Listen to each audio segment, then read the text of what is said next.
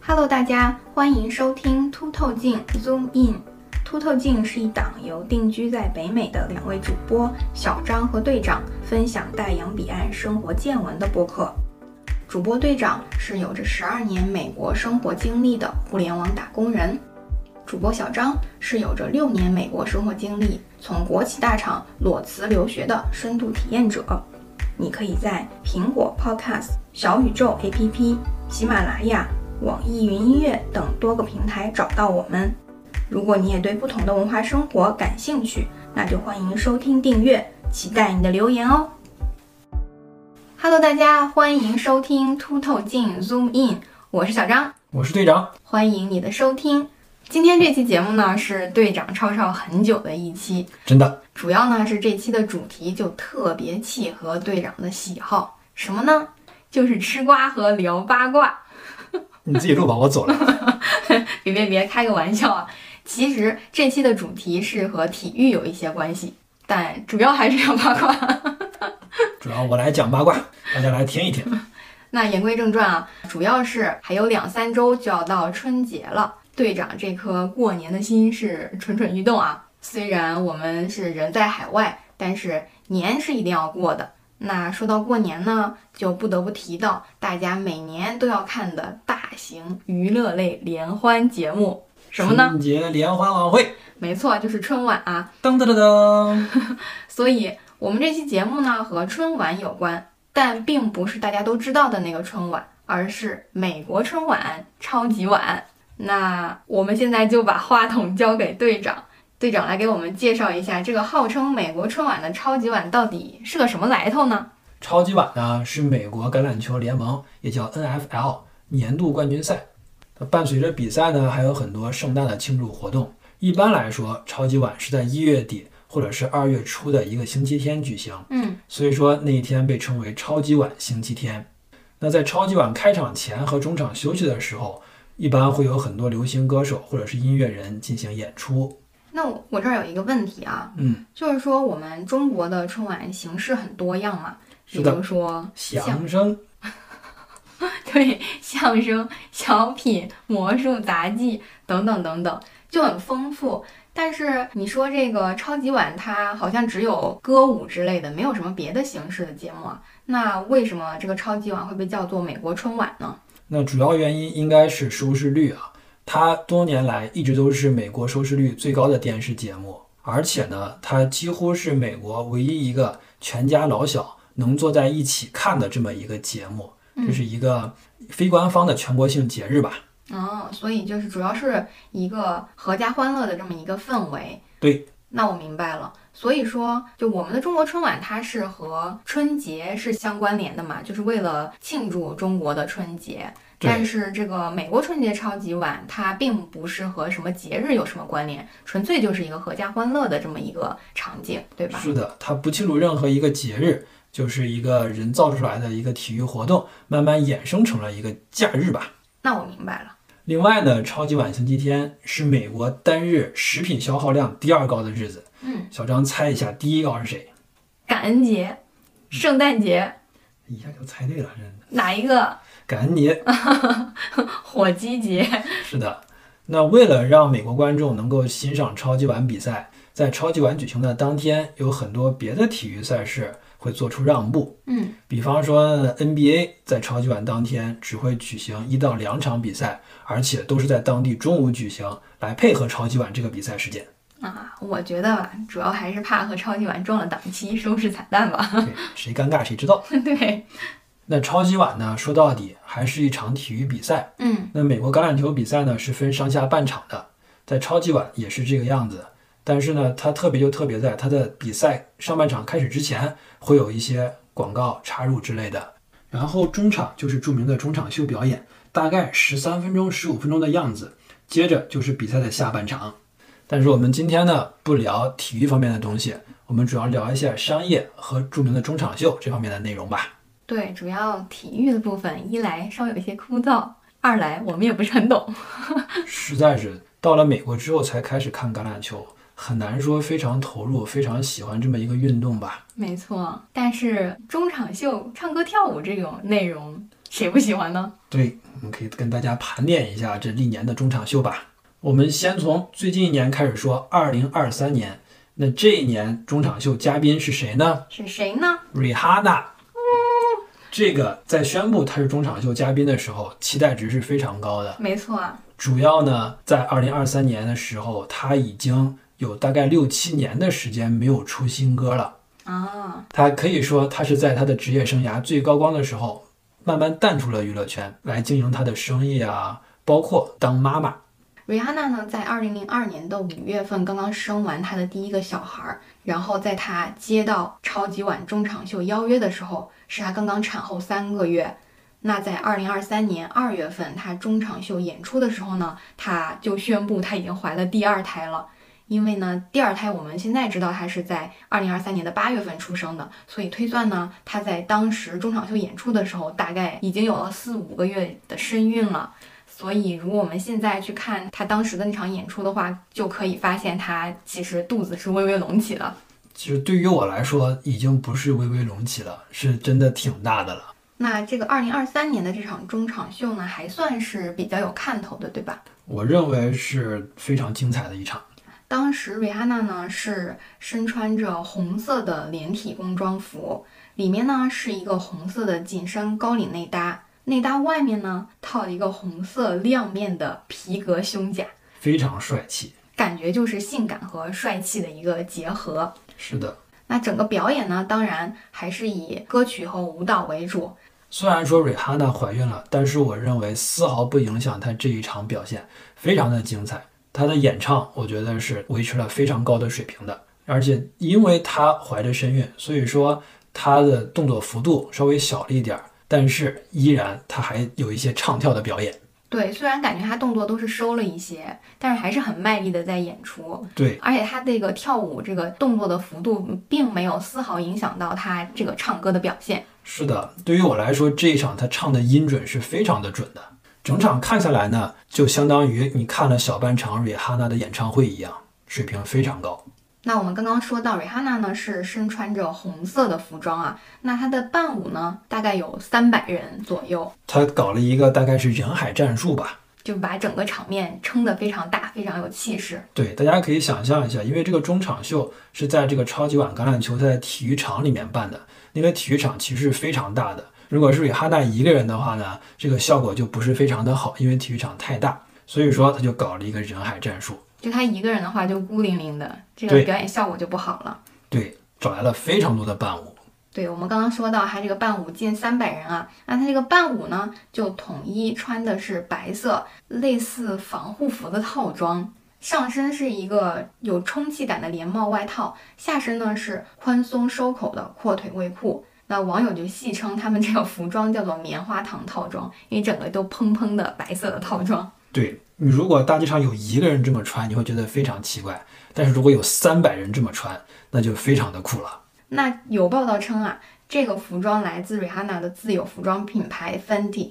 也是非常会做生意啊。对，那说到这个 Rihanna 的自有品牌呢，我们就注意到，在她这场演出进行到一半的时候，这个伴舞递上来一个定妆粉饼，这个 Rihanna 就直接接过粉饼，有一个在脸上补妆两下的这个动作，就在这个跳舞的间隙。对，大概就是有两首歌中间那么一个很短的一个时间段内吧。嗯，大概也就一秒钟的时间，拍了两下，然后粉饼就递走了。接下来，他就丝滑地进行下一首歌的表演。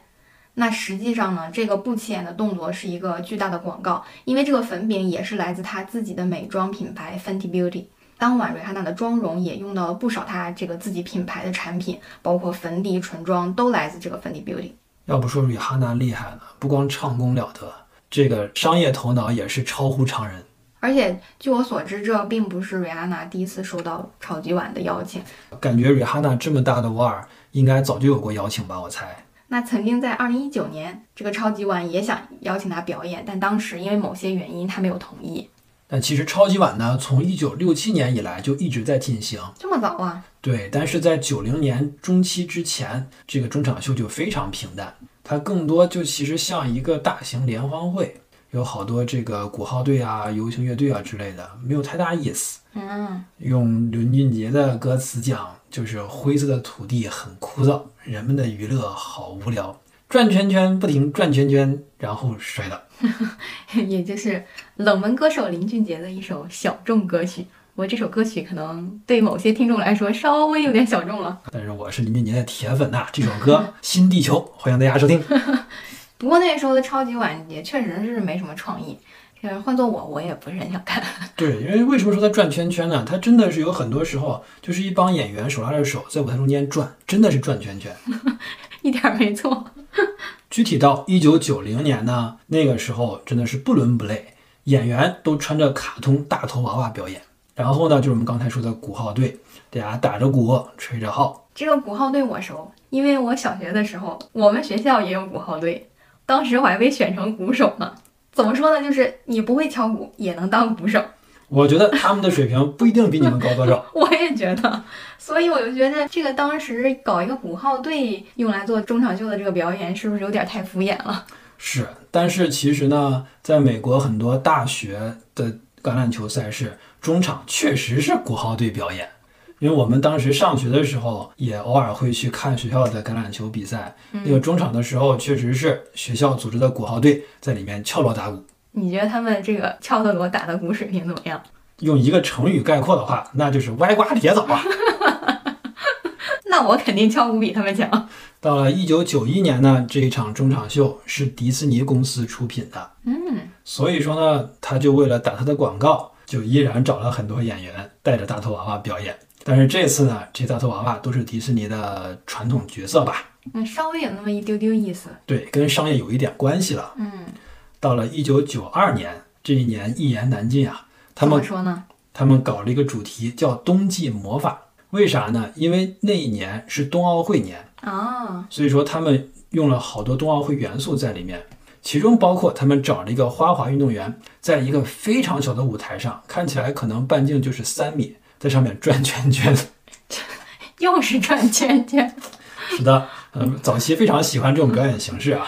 不过你说这个花滑运动员， 让我想起了安陵容的冰嬉，她当安陵容当时也是转圈圈，阿玲容那一场比他这场好看多了。然后他们也找了很多小朋友，看起来就是五六岁、六七岁，唱非常奇怪的嘻哈，你就真的不知道是谁想了这么一个点子。安陵容配嘻哈是的， ，You man， skr，这连着几年都不是非常的有意思。嗯所以说，到了一九九三年，这一年 NFL 就是我们之前说的美国橄榄球联盟，他们就说今年我们高低得找个角儿。来点狠活，是的，这一下不得了，直接找了天花板流行音乐之王 Michael Jackson。嗯这花钱要不花就是一分也不花，要花就是倾家荡产全给花喽。直接找了顶流，那真是一雪前耻。这场秀非常非常的精彩。Michael Jackson 在他表演的前九十秒，他甚至一动不动站在舞台上，用他标志性的动作，就是头侧向自己的右边。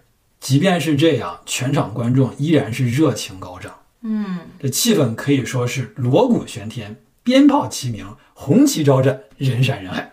那家伙那场面是相当的大呀，把宋丹丹都挤到桌子底下去了。 我觉得你这段儿需要用东北方言念出来。我得会啊。我是前段时间因为我们这期节目，所以才看了这场表演啊。但是因为那个演出距离是现在实在是太久远了，网上的资源都是超低清版本。就我看那视频，就 有点像小时候在爷爷家看黑白电视机的感觉。是的，九三年吧，我感觉我们的听众里面可能大部分那年还没有出生呢。啊，对，时间来到了一九九四年，哎，九三年那么精彩，大家对这个节目的期待值拉得非常高，觉得后面那不得上天。结果九四年搞了一场乡村音乐会，真的是找了三四个乡村音乐歌手，那个气氛还是那个词，一言难尽啊。跟大家讲一下，乡村音乐它在美国是一个非常不受大众欢迎的这么一个音乐形式吧。跟我们的凤凰传奇可不一样。呃，对，就是它有点那股的劲儿。就是如果你在美国年轻人里面，你说你喜欢乡村音乐，那可能是鄙视链的最低层了。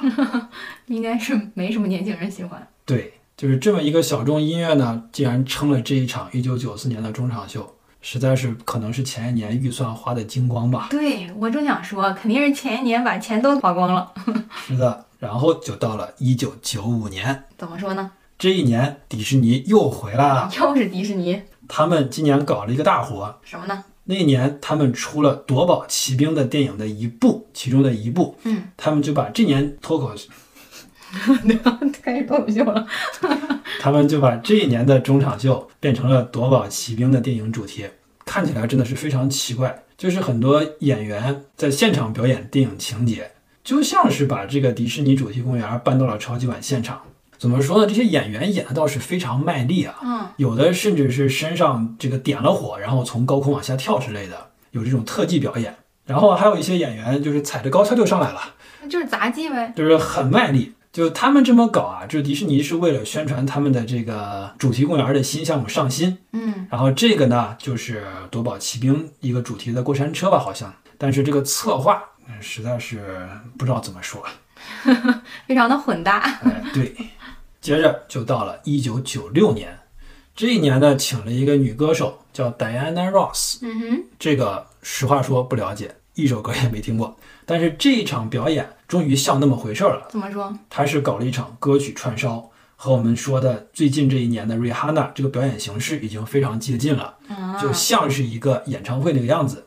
然后他们也花了很多心思在设计这个舞台表演，嗯，其中包括这个 Diana Ross 在最后离场的时候是坐着直升机从舞台上离开的，肯定是钱又回来了一点儿，刚好够租个直升机。拉来了赞助了。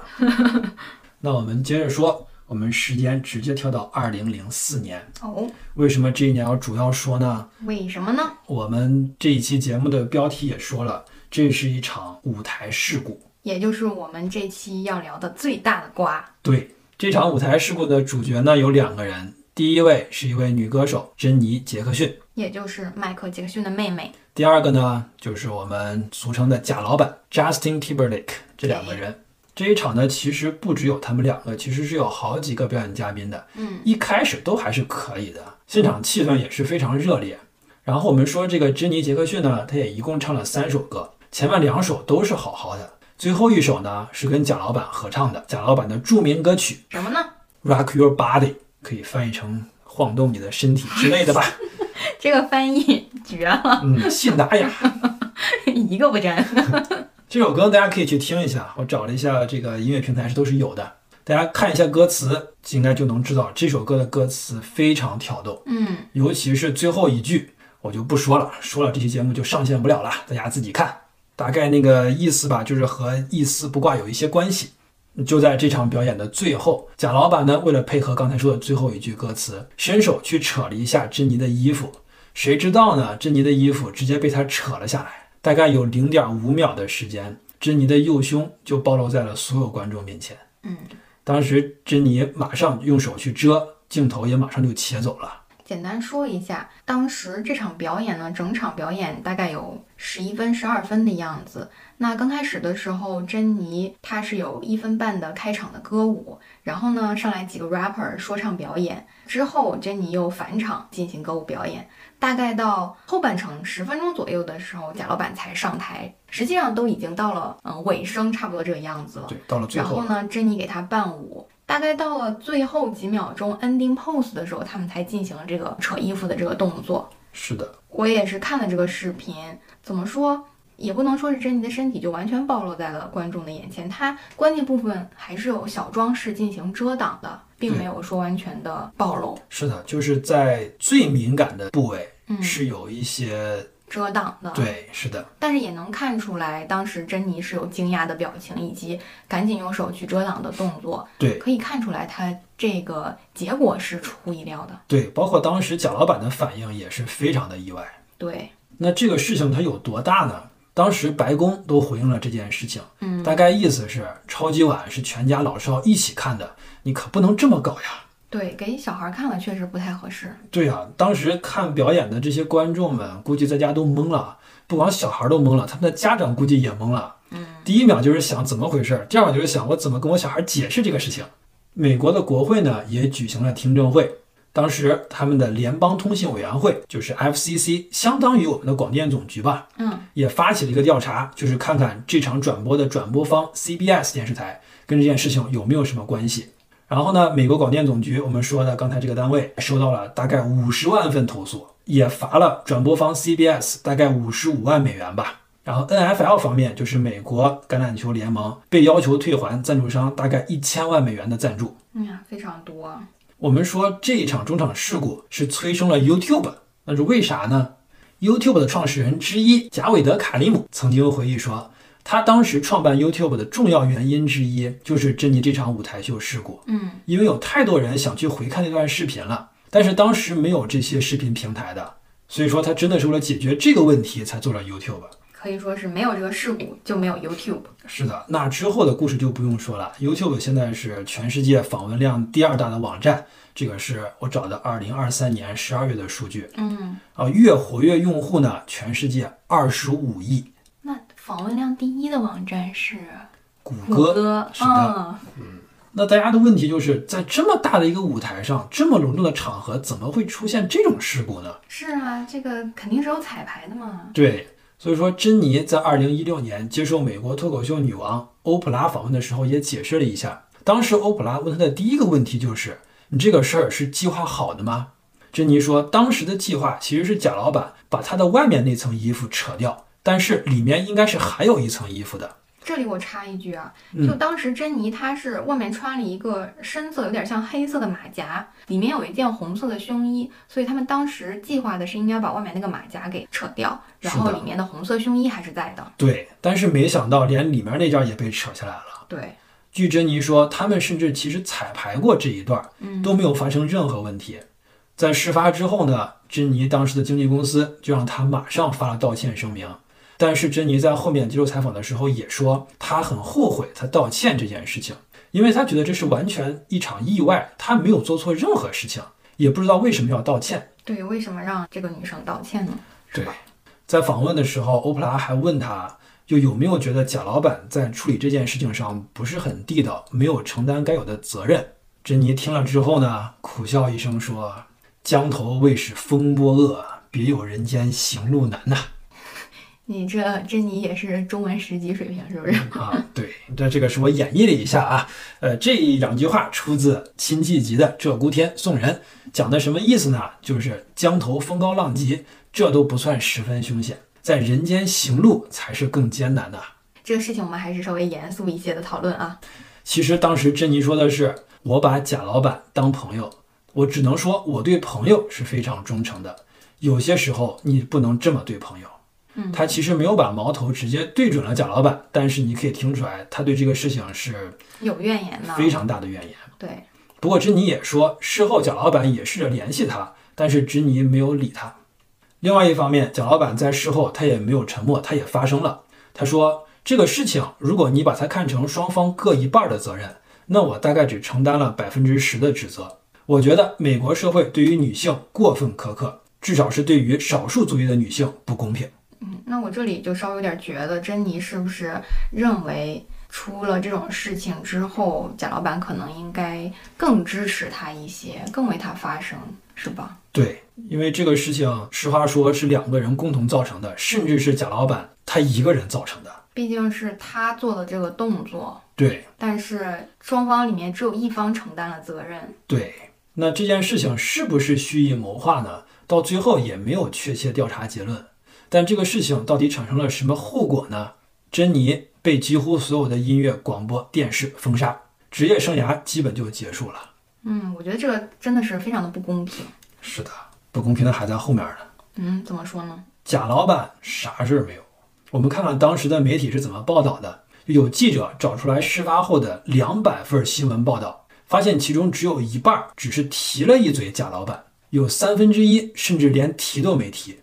我们看一下当时媒体的用词啊，著名的《纽约时报》当时文章里面有这么一句话，说珍妮·杰克逊在超级碗中场秀的舞台露出了自己一半儿的胸。那妥妥的标题党。华盛顿邮报说，珍妮所做的事情啊很奇怪，故意让自己的服装这么脱落。这个就更夸张了，它并不是事实呀，这完全就是歪曲事实。是的，我当时找这个资料的时候也是越找越生气啊，尤其是你看这些号称自己是大报，《华盛顿邮报》《纽约时报》，口口声声说自己有这个新闻理想、新闻追求，但是碰到这种事情的时候，那真的是国际驰名双标啊。我就在想，到底当时这些媒体有认真的做过调查吗？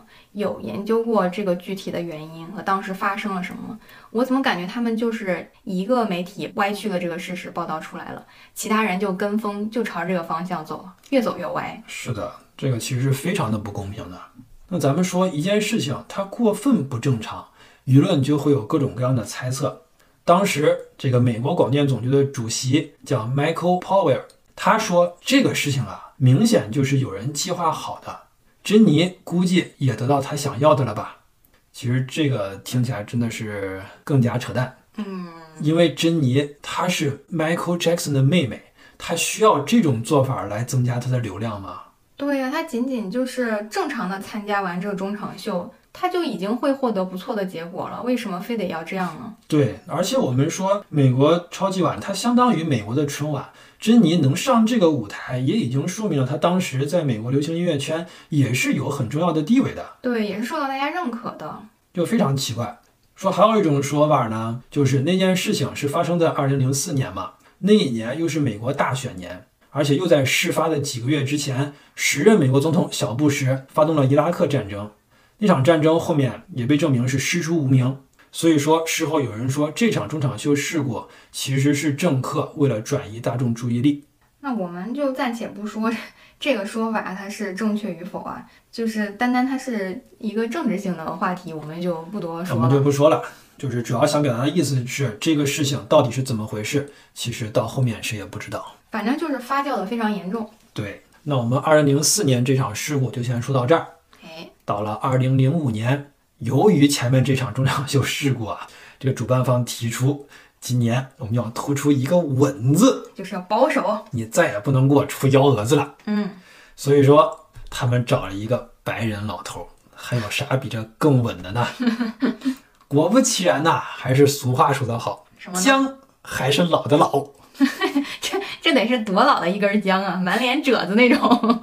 差不多啊。这场演出非常非常老派，堪称 old school，就是稳到没有任何波澜，但是没有波澜就没有事故。我觉得当时看这场中场秀的大家应该也都睡着了吧？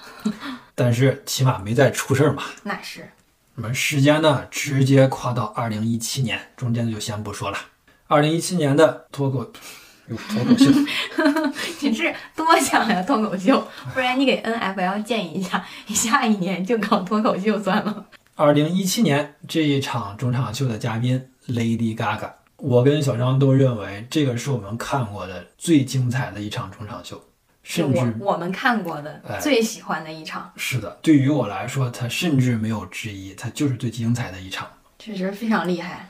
这一场相当于也是小半场 Lady Gaga 的演唱会了吧，嗯，非常的卖力，全程唱跳，而且没有影响她的音准，唱得非常的准，而且舞台呢也是非常好看。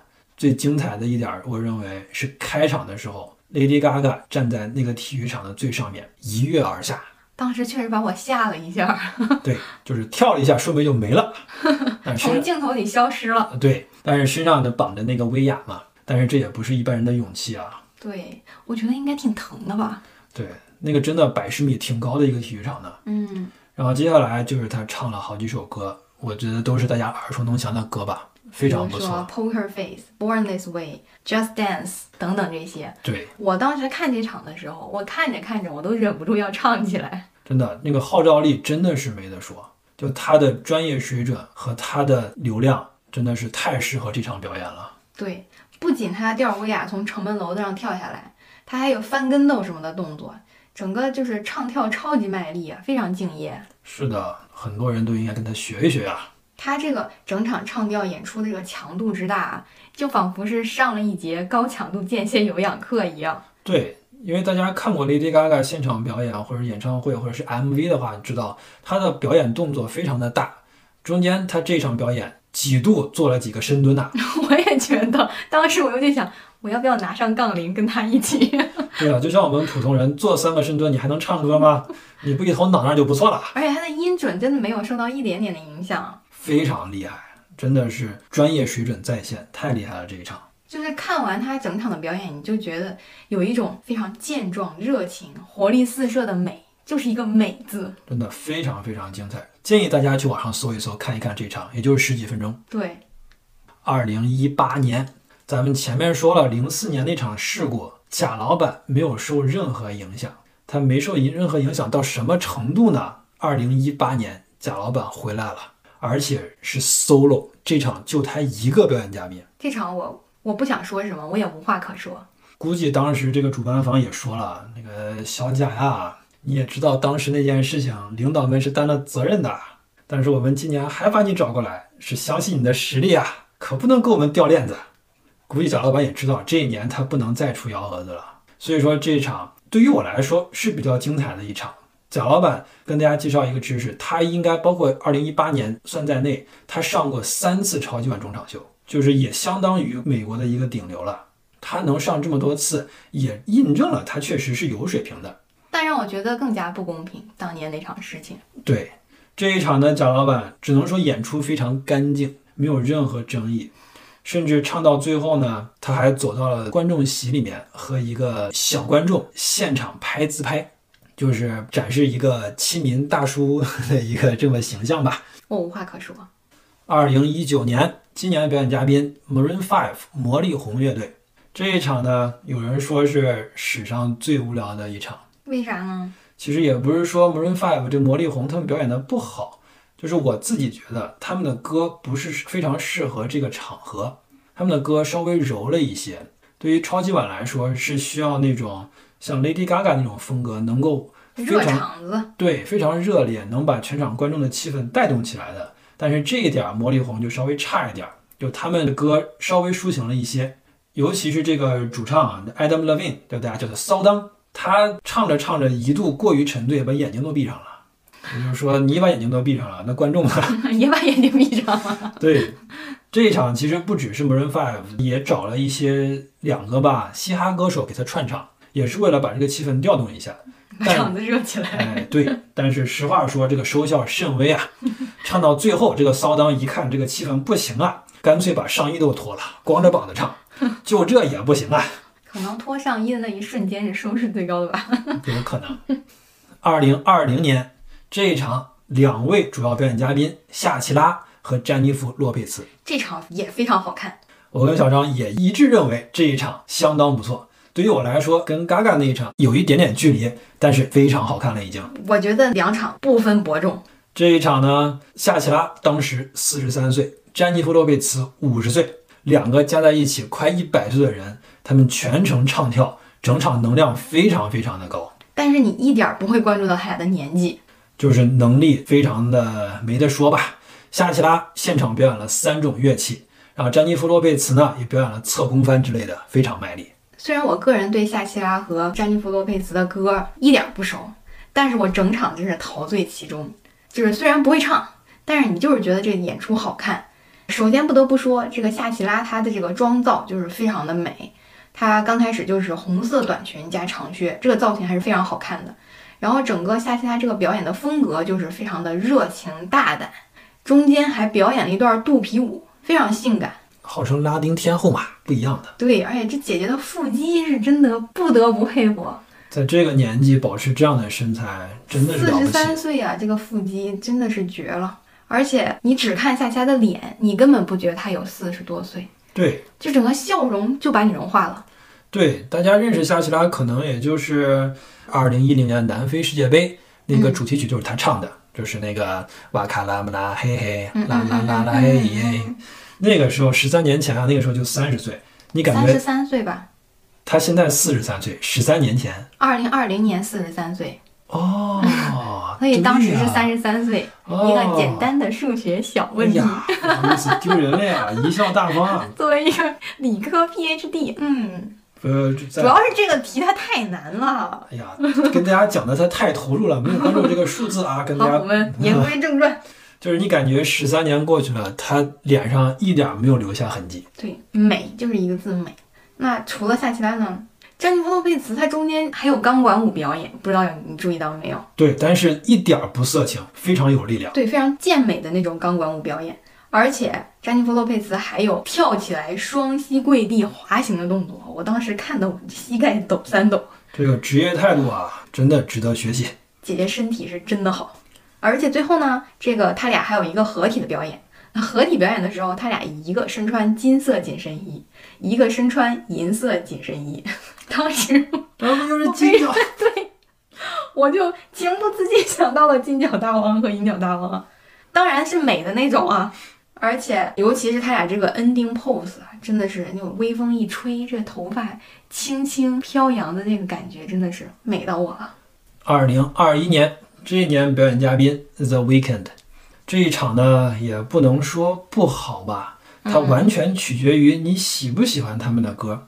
这一场对于我来说，它接近魔力红那一场，就是唱的是不错的，但是不是非常适合超级碗这个场合。嗯，这一点还是要稍微补充说一下。二零二一年那年超级碗其实是被疫情所影响的，所以说那年的转播它不是为了让现场观众看的效果多好，嗯它是为了满足电视观众的这个审美需求。哦，所以说它的灯光啊、舞台啊，包括这个音色呀、都是为了电视而准备的。嗯，所以说看起来是非常好看的，但是呢，气氛只能说一般吧。这毕竟是有一些客观原因的影响。对，讲到这儿呢，我觉得中场秀这个主办大概就是一个方针，就是往前走一步，往后退两步。就是一期能看，后面两期就不行了。对，到了二零二二年这一场呢，是真正的嘻哈主题，主要嘉宾包括了 Dr. Dre、Snoop Dogg 和艾米纳姆等。这一场呢，据说是第一次全程以嘻哈歌手作为主要表演嘉宾的一场。哦，就如果你喜欢这个美国的嘻哈音乐，尤其是如果你喜欢艾米纳姆，你应该会喜欢这一场，我觉得是不错的。可以想象现场应该是非常的热闹啊。对，因为加一起的话，他们可能找了六七个吧，都是嘻哈歌手，还是非常非常带劲儿的。还有一个问题就是，你找嘻哈歌手，你就很难跟他一起唱，尤其是艾米纳姆，你得跟得上他才你行。完全都跟不上艾米纳姆的歌，你看着歌词都不知道他他唱到哪一句了。 你的眼睛就跟不上他嘴的速度。是的，那我们从一九几几年开始说了这么多场中场秀，我就非常好奇，泰勒·斯威夫特这么火，为什么从来就没有演出过超级碗的中场秀？应该不止你一个人有这个疑惑。如果对如果是泰勒上去的话，他太适合这个舞台了。是啊，他的歌也那么火，大家也都会唱。而且他那个粉丝号召力啊，简直是没得说。啊对呀、然后我就去查了一查，还真就是这个超级碗多次约过泰勒·斯威夫特，但是都被拒绝了。为什么呢？就是因为很长一段时间里，这个中场秀呢都是由百事可乐赞助的。啊，但是呢，从二零一三年起，泰勒就和可口可乐签署了长期合作伙伴关系，那就是所以中间签了对头的公司，对，没错，中间是有这个合约的冲突的。据报道说啊，这个泰勒再次拒绝了2024年的邀请，主要是因为他这个巡演档期的问题，因为他计划在2024年2月11号左右在东京有这个演出，那刚好就是2024年超级碗比赛的前一天，所以这个时间安排上就来不及，对，所以2024年也是没戏了。嗯，但是也可以看出来，这个泰勒也是真的宠粉呐、对，也是以巡回演出为主。对，就是我的粉丝买了我的票了，天大的事儿我也往后推，那有小道消息说啊，泰勒·斯威夫特他其实已经火到一定程度了，就说他已经不再需要对超级碗的这个舞台来再次增加他的曝光度和这个受欢迎的程度了。对，他是真的不需要超级碗，但是我认为超级碗是真的需要他。 我们中场秀的盘点就先到这儿。嗯，那我们来说一下这个超级碗的广告吧。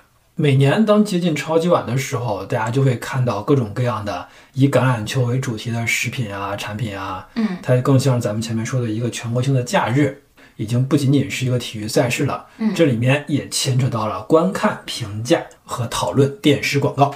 这个传统呢，也让超级碗变成了广告界的冠军赛。这一开始是怎么来的呢？就是啊，这要追溯到一九八四年的时候。这么早，对，当时苹果公司乔布斯说，我们需要一个广告来宣布我们新产品的到来。我需要这个广告能让全世界都停下来看。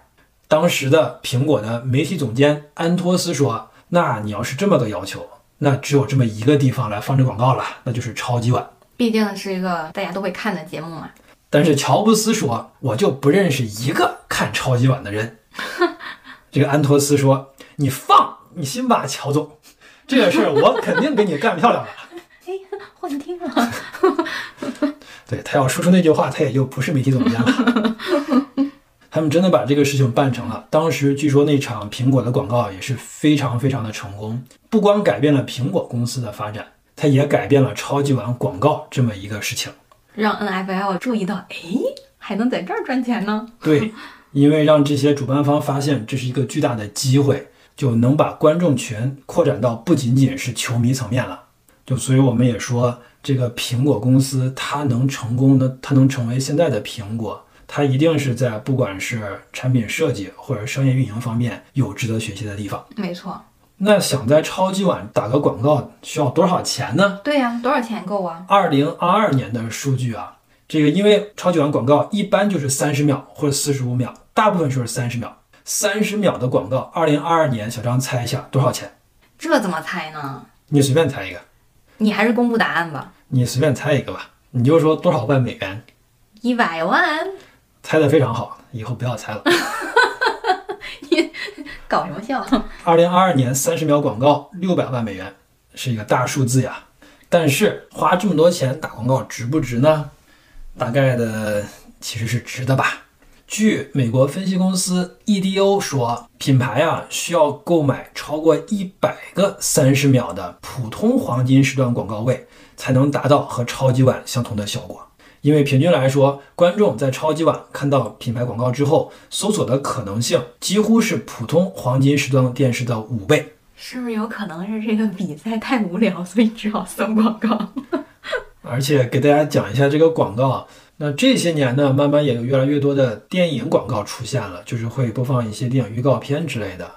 研究表明啊，这个经济效益是非常可观的。在超级碗期间播放电影预告片，被发现可以提高首周末的票房销售额，超过了广告成本的两倍多。我觉得这很合理啊，因为我设身处地的想一想，如果是我在那儿等着看超级碗，哎，然后看到了一个电影预告片的广告，我大概率会想在接下来的周末或者什么时候有时间的时候会去看一看这个电影的。确实是，应该是非常有效的一个营销。嗯，这些年呢，随着社交媒体的介入，也改变了这个超级碗广告的游戏规则。那百威呢，就在前几年有一次搞了一个活动，就是在赛前，他发布了两条超级碗预备广告，让观众投票决定他们把哪一个放在超级碗的广告里面。这个真的是会玩啊！对，这个好聪明，他们花了一份钱，让大家看了两个广告。太绝了，那一个城市，它办一场超级碗，能不能挣到钱呢？多少得挣点儿吧？据这个委员会啊和美国橄榄球联盟说，能。完全不出乎意料啊！对他们说，你们这些城市啊，办一场这个，少说也能挣个三到五个亿的美元呀、但是其实事可不实一呢定啊，就是有一些体育经济学家呀、说，你要真正算下来，可能对于一个城市来说，只能带来三千万到一点三亿美元的收入。